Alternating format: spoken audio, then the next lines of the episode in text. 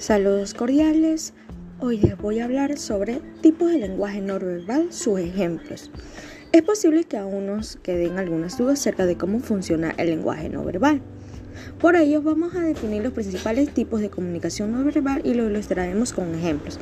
El primer ejemplo tenemos gestos. Son los movimientos de las extremidades, las manos o un simple desplazamiento de la cabeza forman parte de este tipo de comunicación.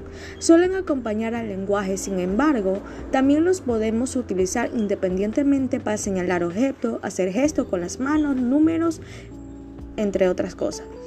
Las expresiones faciales. Las expresiones faciales son uno de los elementos de la comunicación no verbal más estudiados del ser humano. Está programado desde su nacimiento a identificar caras y sus manifestaciones emocionales.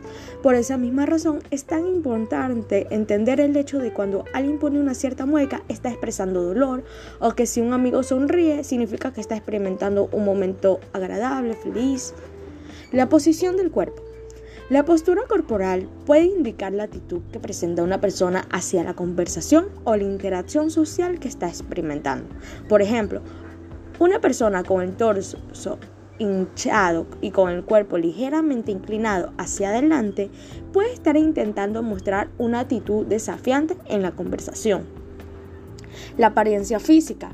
Todas y todos cuidamos, aunque sea un poco, nuestra apariencia física antes de salir a la calle forma parte de la importancia social que le damos al aspecto externo y al mensaje que queremos dar al mundo con él. El hecho de vestirnos según un código en concreto aumenta nuestro sentimiento de pertenencia a un grupo, por ejemplo, en las culturas urbanas, que es decir, nosotros actualmente los jóvenes, o supone una carta de presentación a un conjunto de personas en particular, como por ejemplo, si vamos a, a una entrevista, no podemos ir en ropa informal. Su código es que siempre para una entrevista de trabajo, tú debes presentarte en ropa formal. El paralenguaje o sonidos. Eh, cuando hablamos de paralenguaje, nos referimos al contenido de habla que no forma parte del lenguaje verbal, es decir, el tono de voz, la velocidad del habla y el volumen también son elementos muy importantes en la comunicación verbal. podemos dar un mensaje utilizando dos tonos distintos. El mismo mensaje cambiará radicalmente.